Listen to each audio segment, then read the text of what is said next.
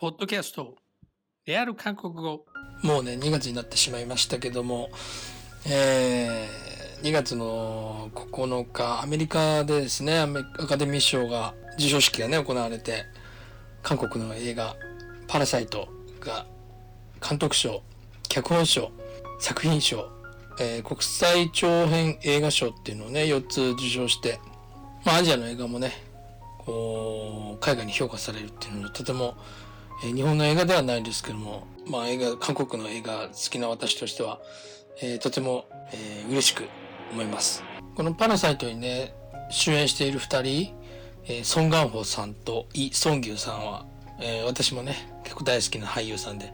まあ、ソン・ガンホさんなんかはね、日本で言ったら本当に松平健さんとかも、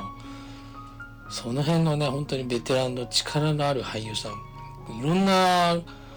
数々の、なんていうんですか名作の映画に主演している方でもありますよね。えー、映画のタイトルとか言うと、JSA とか、えー、最近の映画で言うと、あのー、公衆事件を描いたタクシー、タクシー、ちょっとタイトル忘れちゃいましたけどね、タクシーのあの映画の、タクシー運転手のね、役のやつなんかもありましたしね、もう昔から今までね、ずっと、えー、出てるもう名俳優でもありますしイ・ソンギュンさんなんかはね結構ドラマの露出の方が高いので顔見ればわかるかなっていう人は結構多いんじゃないかなと思いますけどね。コーヒープリンス1号店とか、えー、私は結構好きなパスタとか。ここ最近のドラマだと何ですかね。ちょっと思い当たらないですけどまあパスタはちょっと古いですけどね。10年ぐらい前のドラマですけどまあいろいろ出てますよ。まあ映画でもね、くっか時間だって最後まで行くっていう映画もありました。ここ最近は比較的、うーん、アクション系っていうのが多いですかね。まあ、パスタっていうドラマから結構ね、あのー、情熱的なというか、感情的な役が多いかな。そんな印象が、あちょっとついてるね、俳優さんでもありますんでね。まあ、パラサイトではね、えお金持ちの富豪の役っていうので、えだいぶ、まあ、落ち着いた感じの役柄になってますけど、まあ、パラサイトね、えー、まだ、えー、一部の映画館では上映してますのでね、ぜひ足を運んで見に行ってもらえたらなと思います。まあそこでですね、ちょっとまあ2月の10日ではですね、えー、韓国のラジオとかを見てると、だいぶね、そのパラサイトアカデミー賞授賞式で盛り上がってたわけです。えー、そこでですね、その映画の中でですね、あまりネタバレにならない程度で話すと、まあ、主役というか中心になってる家族のね、息子さんが、えー、計画を立てているので、そこでね、父親役のソン・ガホさんがね、その息子のね、計画をね、褒めてですね、ノンタケフェギックなーっていうセリフが何回かあるんですよ。そのセリフをね、撮ってね、ラジオでね、ちょっとえー、ノンタケフェギックなっていうので、あなたが立てている計画は何ですか？みたいなね、話をしたんでね。それで韓国の人がね、立てている計画みたいなちょっと、ラジオで聞いてね、ちょっとほっこりしてるんでね、紹介したいと思いますけど、まあその前に、えー、このフレーズ、ノンタケフェギックなっていう、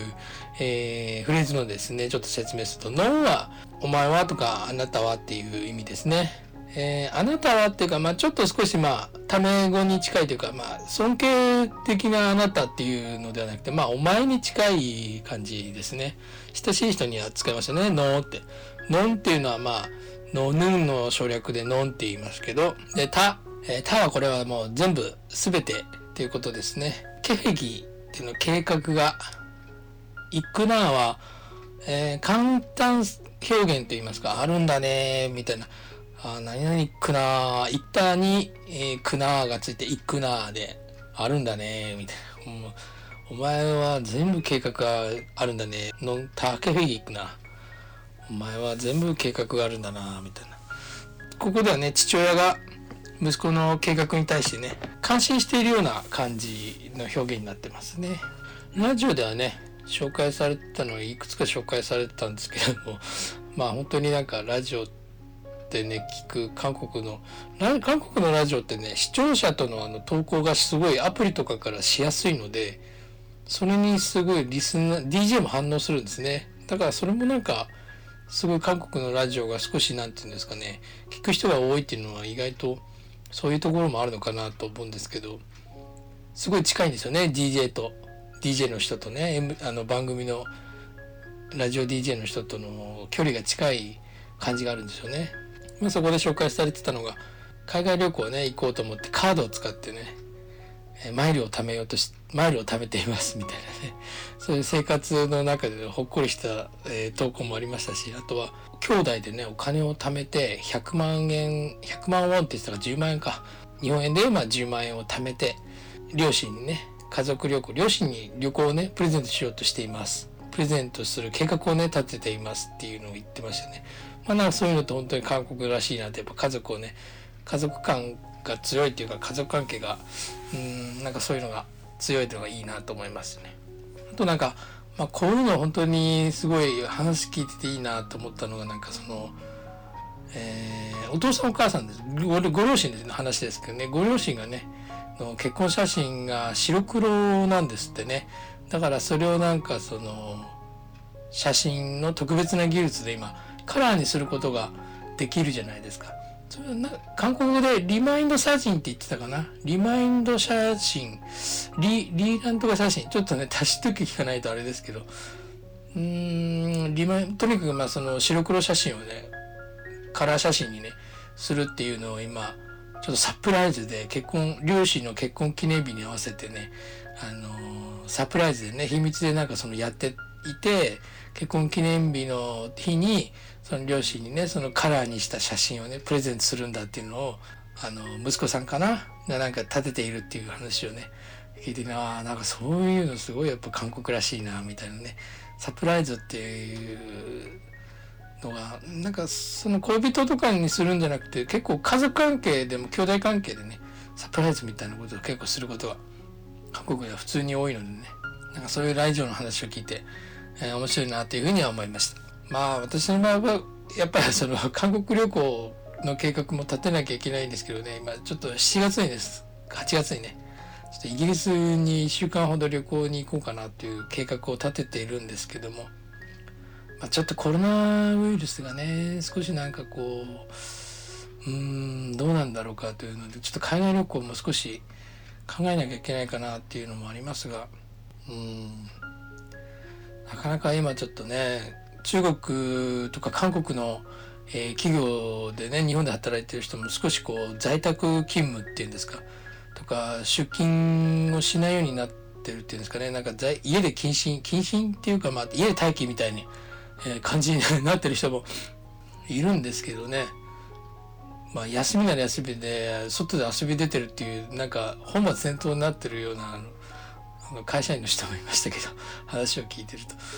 えまあ、個人的な計画としてはですねやっぱりちょっとこう私はねあの昔からスポーツをやっていてあのちょっとねあの体が硬くなってきちゃってるのでうんちょっとねなんか恥ずかしいんですけど男性でもヨガができるところがあったらいいなあなんていうのはちょっと思ってるんですよね。ちょっとあのヨガでもね習いに行きたいななんていうふうにはちょっと思ってるわけです。はい。ね、皆さんもね、是非なんかこう計画をね立ててることがあったら、えー、まあポッドキャストのところでコメントしていただいてもいいですし韓国語でねコメントしていただいてもまあなんかこうお返事加工でやり取りするのも面白いかなと思いますね。まあ今日はねフレーズ一応まあパラサイトアカデミー賞受賞っていうことでね本当に、えー、その中で、えー、映画の中でね、えー、使われてたフレーズノンターケフェギックなっていうね、えー、計画全部あんねあなたは